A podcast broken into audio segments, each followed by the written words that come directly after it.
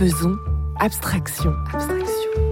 Regard pluriel sur Hartung et Bergman.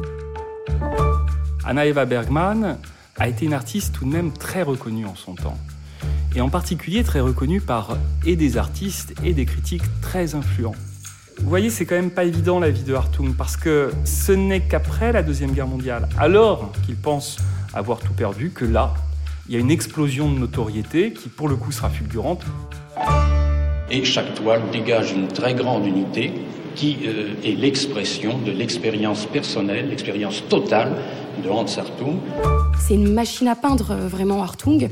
Il y a une espèce de régénération du style qui est un effet d'absorption certes, parce qu'il regarde ses contemporains, mais aussi parce que c'est un phénix, c'est quelqu'un qui, qui, a appris en fait à mourir, à renaître sans arrêt. Alors, vous nous voyez là, amoureux, jeune fiancé, etc. Ça, c'est quand même drôle. La première fois que je suis sortie à Paris, je suis allée au musée d'art moderne. Qui je rencontre Hans.